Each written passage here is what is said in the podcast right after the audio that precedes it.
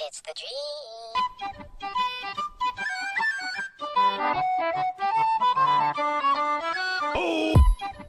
Olá, eu sou a Andréia Diniz, gerente de marketing da HLB Brasil e apoiadora da Zuin Criativo. E hoje eu estou aqui para apresentar a primeira edição do podcast Zuin, que vai tratar sobre os desafios do empreendedorismo no mercado de design. E para essa discussão, hoje eu conto com a presença do CEO da Zuin, Mário Romero. Boa tarde, Mário. Olá, Andréia, boa tarde. Como que você está? Bem, e você? Ótimo, graças a Deus. Mário, eu começo perguntando, nesse momento de pandemia, né? Qual é o maior desafio para quem quer empreender ou já empreende nessa carreira de design, na sua opinião? Na minha opinião, o maior desafio é a nossa classe de designers assim teve a tendência de sempre se fixar em uma ferramenta, que seria o pacote Adobe. Que Uhum. onde nesse pacote tem mais de 20 softwares que alguns focados em vídeo, outros focados em áudio, outros focados em imagem, outros focados mais na parte de sonoplastia, É um hub mesmo. Exatamente, é, não tem nem o que, que falar. É, se você fizer uma pesquisa, 100% dos designers utilizam o Adobe. Alguma ferramenta da Adobe utiliza.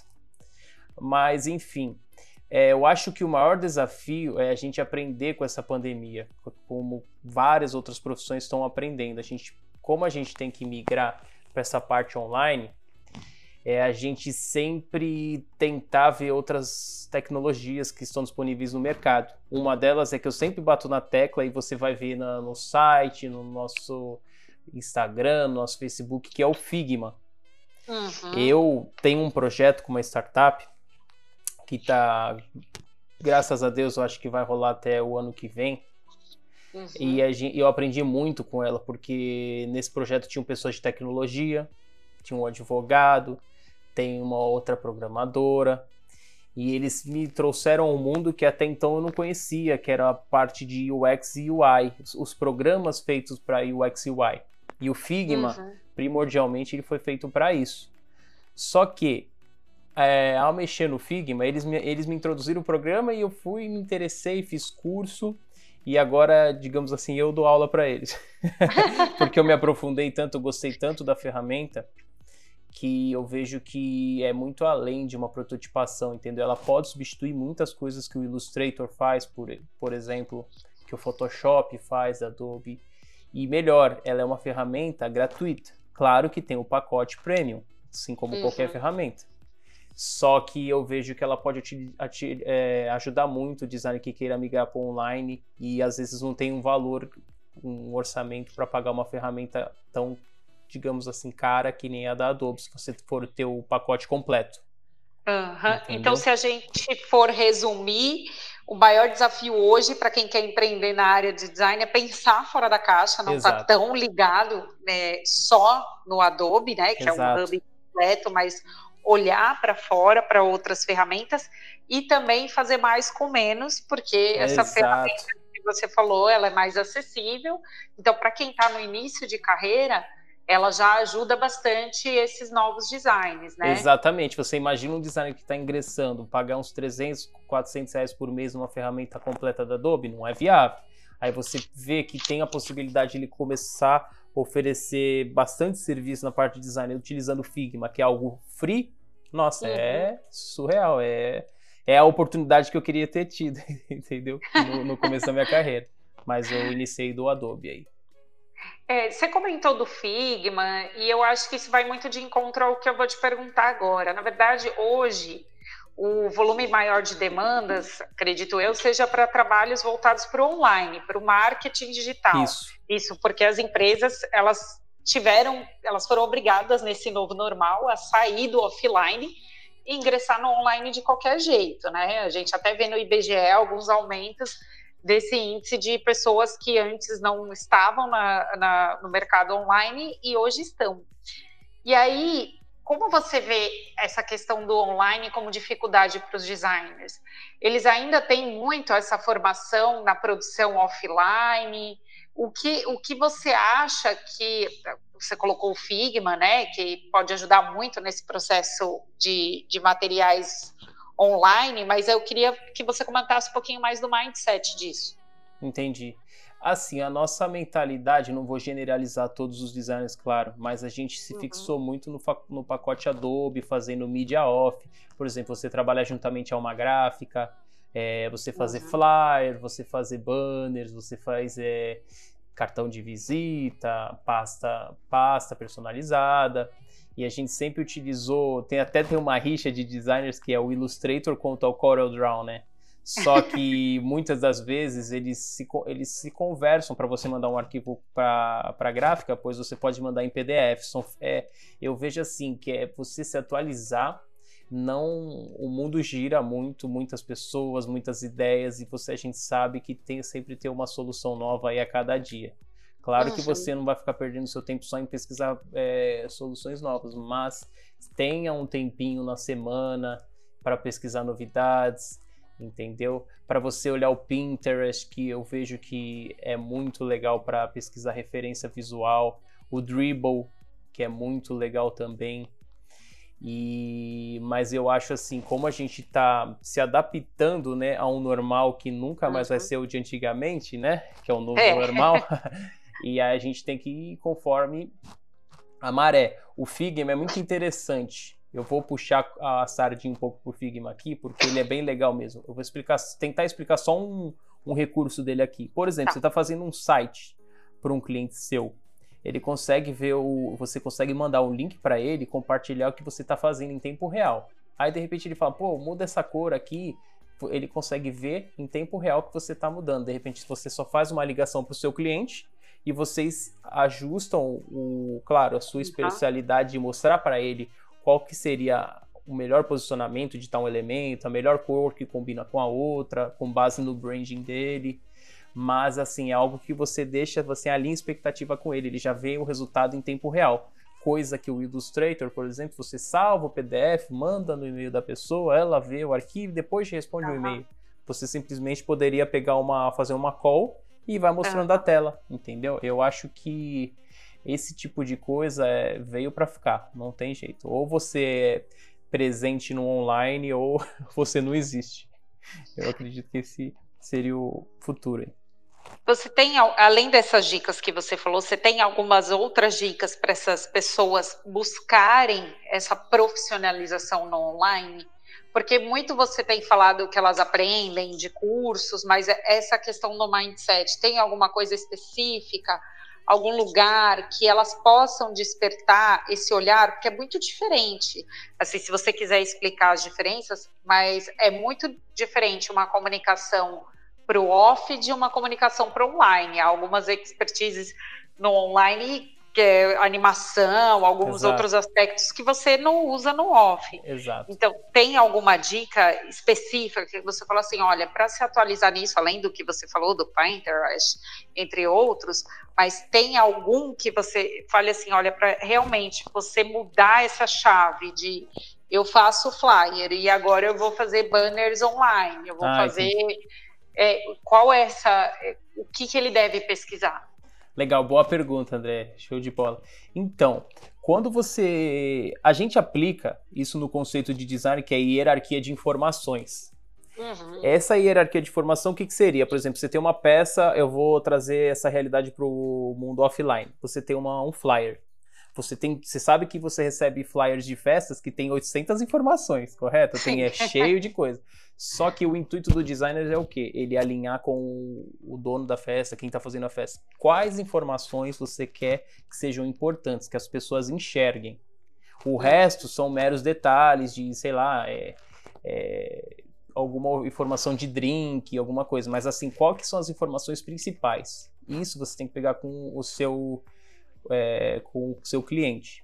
Uma vez ele te der essas informações, você vai elaborar o flyer com aquelas informações principais, onde a pessoa bata o olho e veja que é aquela são, é a informação que você quer passar e as outras são, digamos assim, coadjuvantes.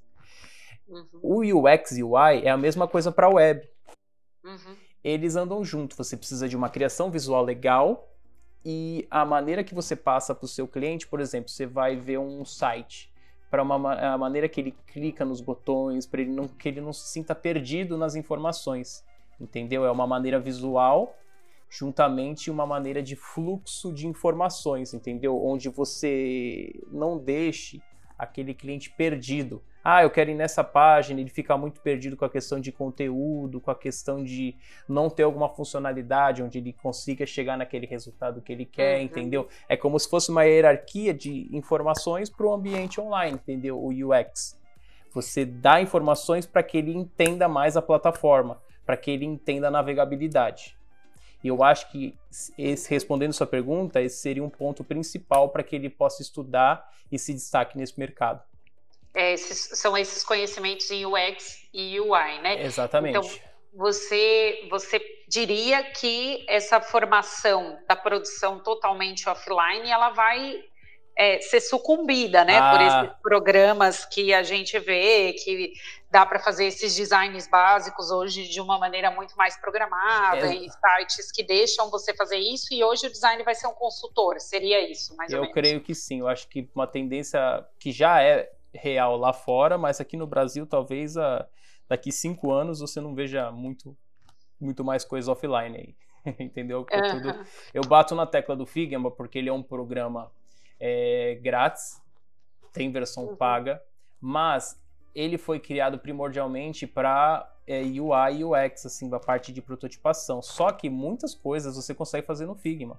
Tudo que for uhum. na parte de criação, ele é muito amigável, ele conversa muito com o Illustrator.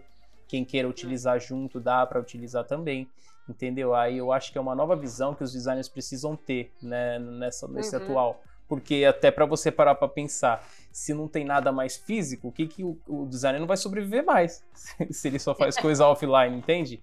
Eu acho que é. essa atualização é obrigatória para a sobrevivência. é, é meio que isso. Na verdade, ele tem que ampliar esse escopo, esse mindset, para ele absorver essas questões e hoje ele ser um consultor de brand, por assim dizer, né? Exato. Não necessariamente uma pessoa que executa artes demandadas de algum, de algum departamento ou, ou algum cliente, né? Exato, exato. Eu digo que o designer ele, é, ele encurta, é, é um atalho para compreensão de determinada peça, de determinado assunto, de projeto, entendeu? Ele é aquele cara que der o atalho para a informação, entendeu? Com meios visuais ele consiga, ele consegue fazer que você interprete melhor algo sem precisar ler muita coisa, entendeu? Eu digo o que pratica, o que, o que trabalha bastante, o que estuda por isso, entendeu? Você consegue deixar formas visuais, desenhos que facilitam a compreensão, uma vez que a gente sabe que a gente recebe muitas informações online aí, que se você olhar o Instagram, você recebe mil informações aí em um dia, entendeu? Você uhum. precisa ser rápido no que você quer para chamar atenção. Inclusive nesse modelo agora, que é tudo mais ágil, que a mentalidade é outra, né? Os designers, eles, eu acredito que eles estariam no centro, né, dessa visão de design thinking, de, trabalhar a construção rápida do produto, do serviço, da imagem. Então, tem muito campo para esse design trabalhar nessa questão da experiência do usuário, do foco no cliente e mais nesse nesse perfil do design, é, pensando de maneira do design thinking mesmo, né? Exato, as pessoas tendem também, quando eu não sabia do termo design thinking, eu achava que era uma.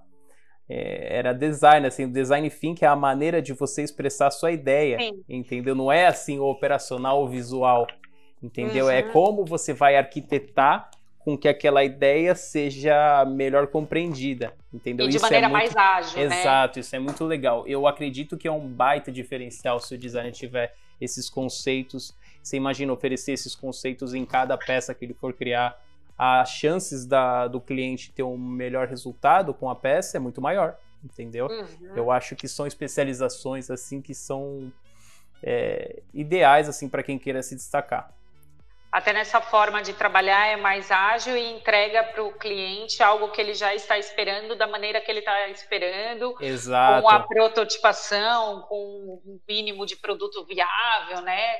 Ele ajuda muito nesse processo, né? Exato, exato, concordo plenamente. Uhum.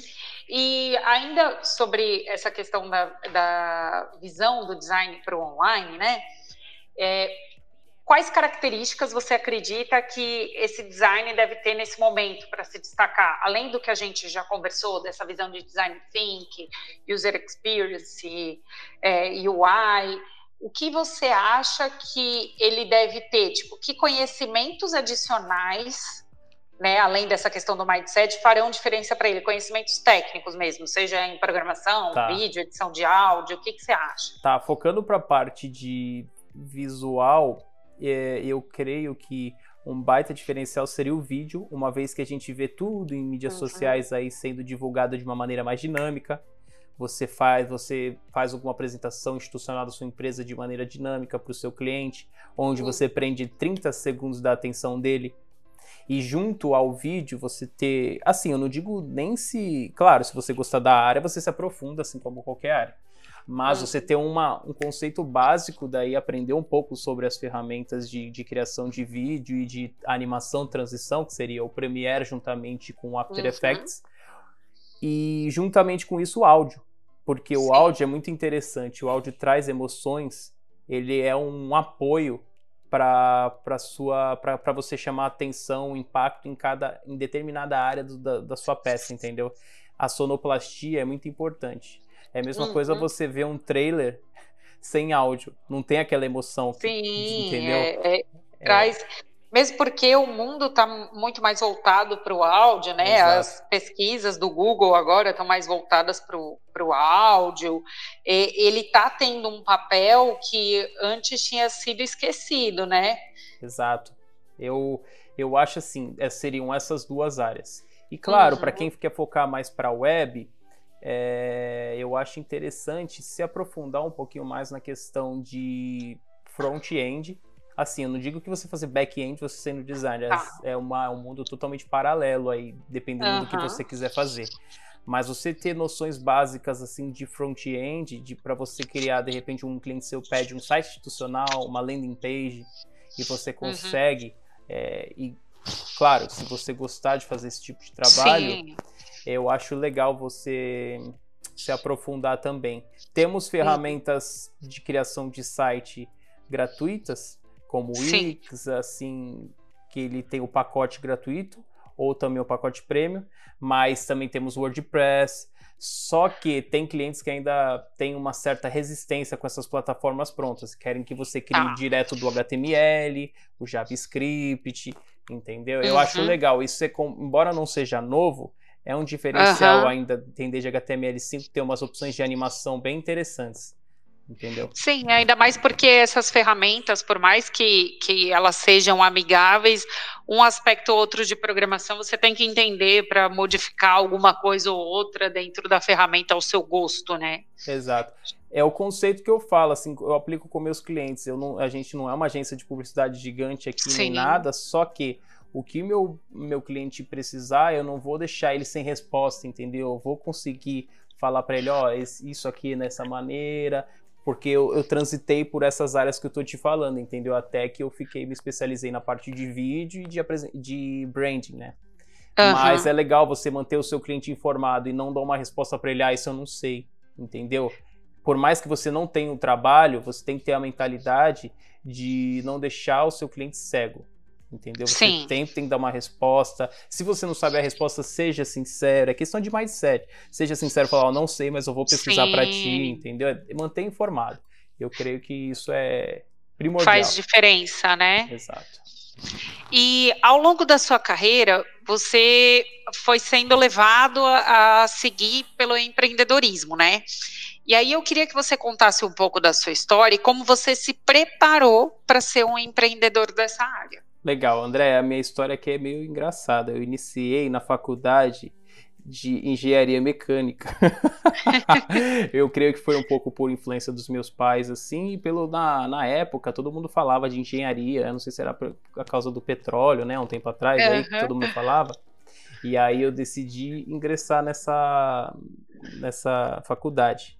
Ah, uhum. no, entrei sem saber de nada. Geralmente, quando eu entrei na minha sala, o, os outros alunos, o restante dos alunos, eles tinham pelo menos uma formação no Senac de alguma coisa que tem a Projetos, ver com a faculdade. Né? Exato. Né? Algo que tem a ver Exato. A... E eu fiquei lá, sabe, você se sente um fora da casinha, assim, sei lá, eu me senti uma sensação estranha. Até que o meu gatilho foi o seguinte: teve uma, uma aula específica de soldagem.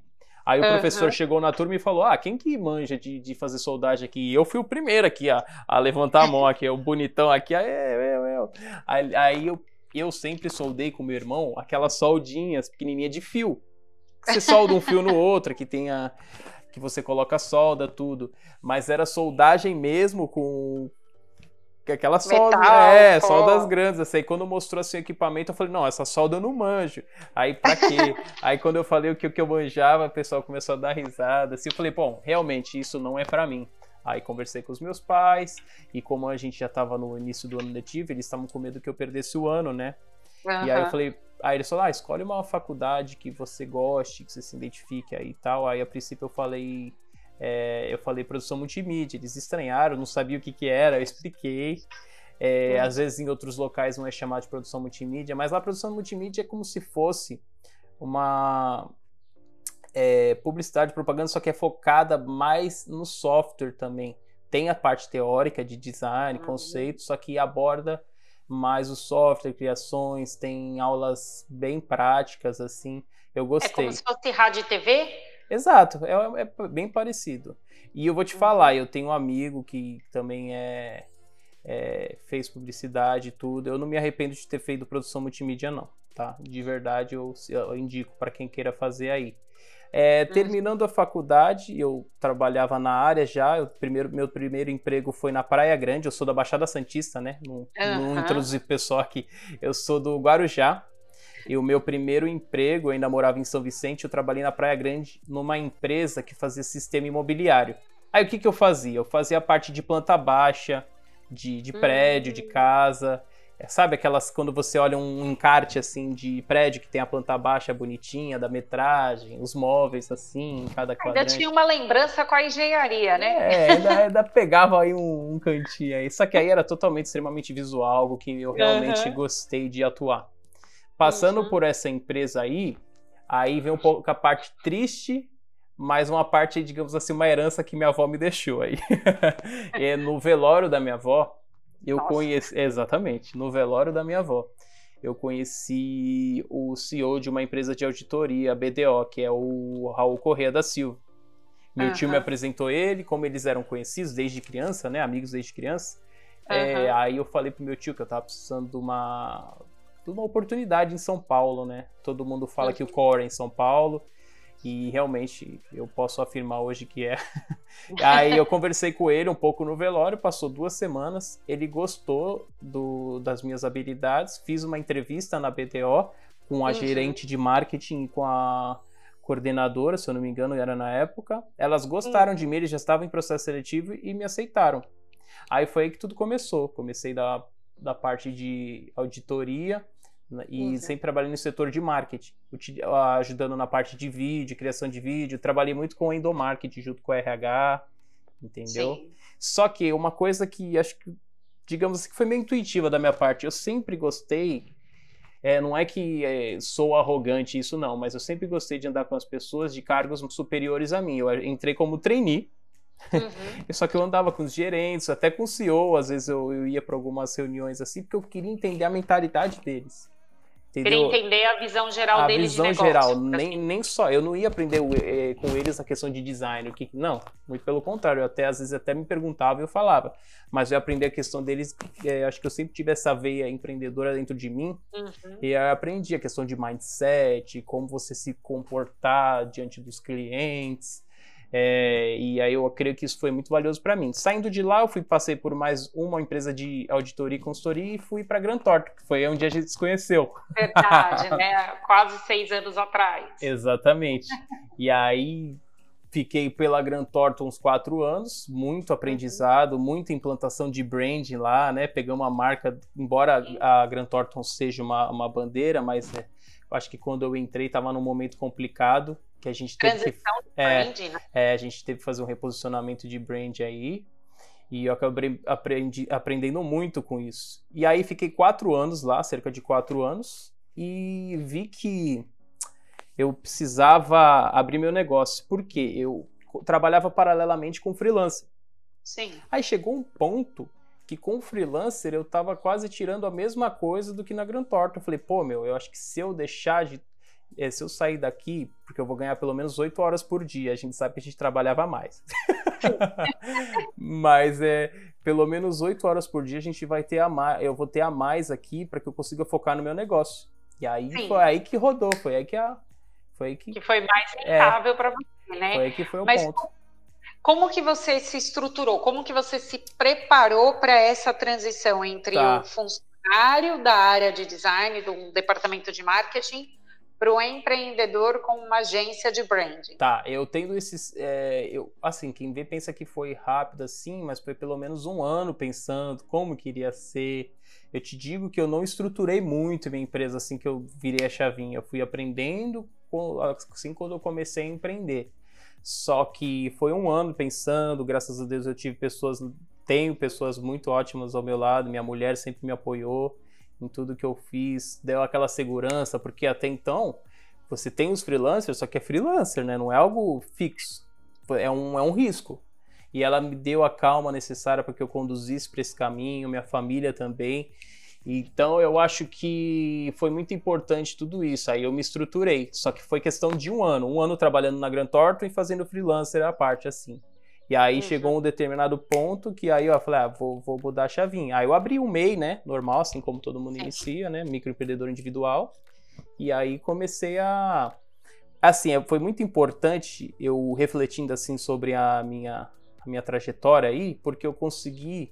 Eu simplesmente não abri uma empresa de design do nada. Assim, eu tinha muito conhecimento e conhecia as pessoas do mercado antes de abrir, entendeu? Tanto é que 100% desses clientes que eu tenho hoje são do que eu conhecia quando tinha empresa, quando trabalhava em empresa, entendeu? Eu construí uma base sólida, assim, digamos, de network para depois, para depois ingressar na minha companhia mesmo.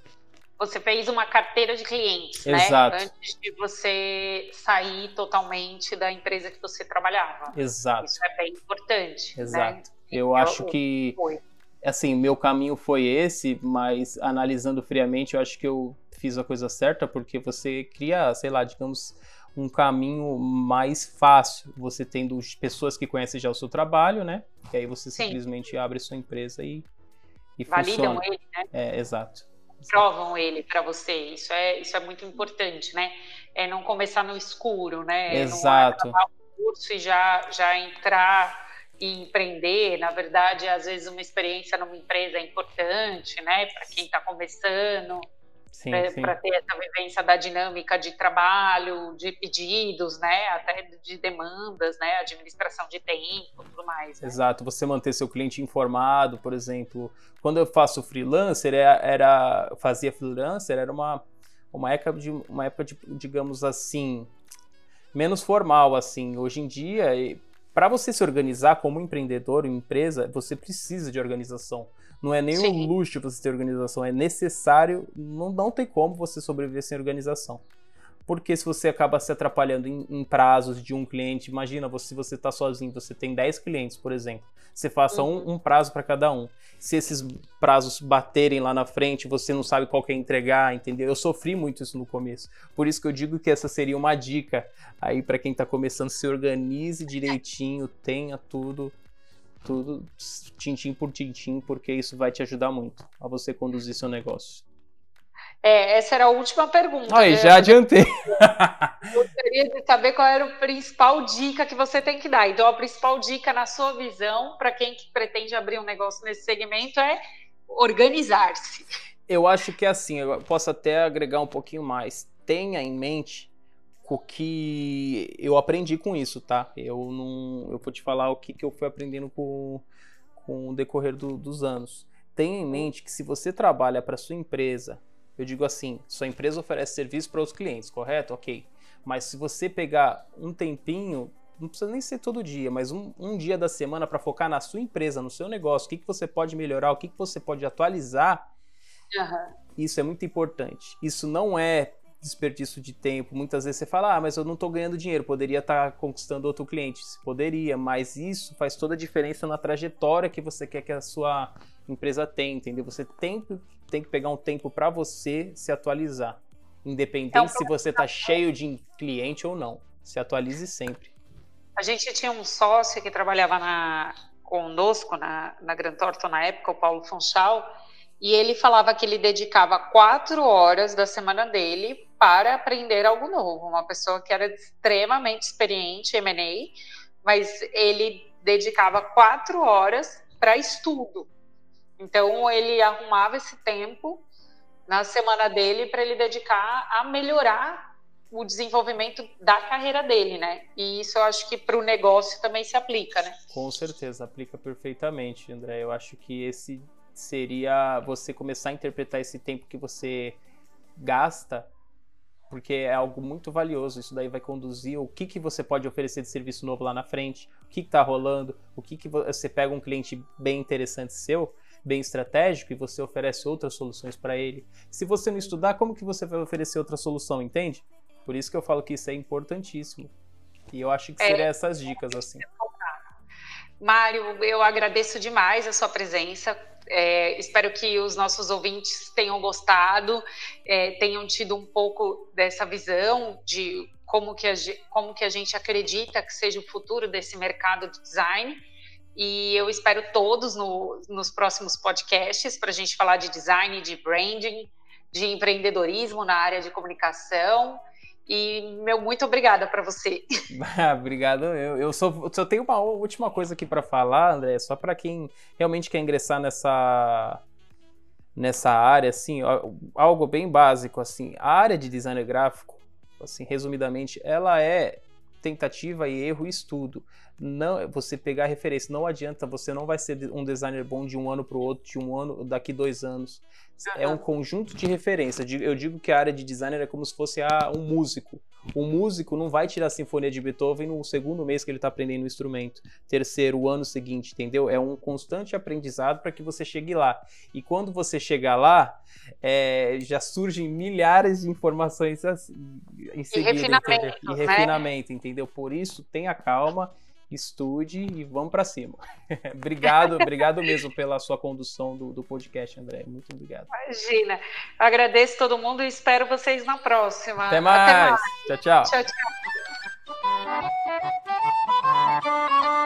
Oh!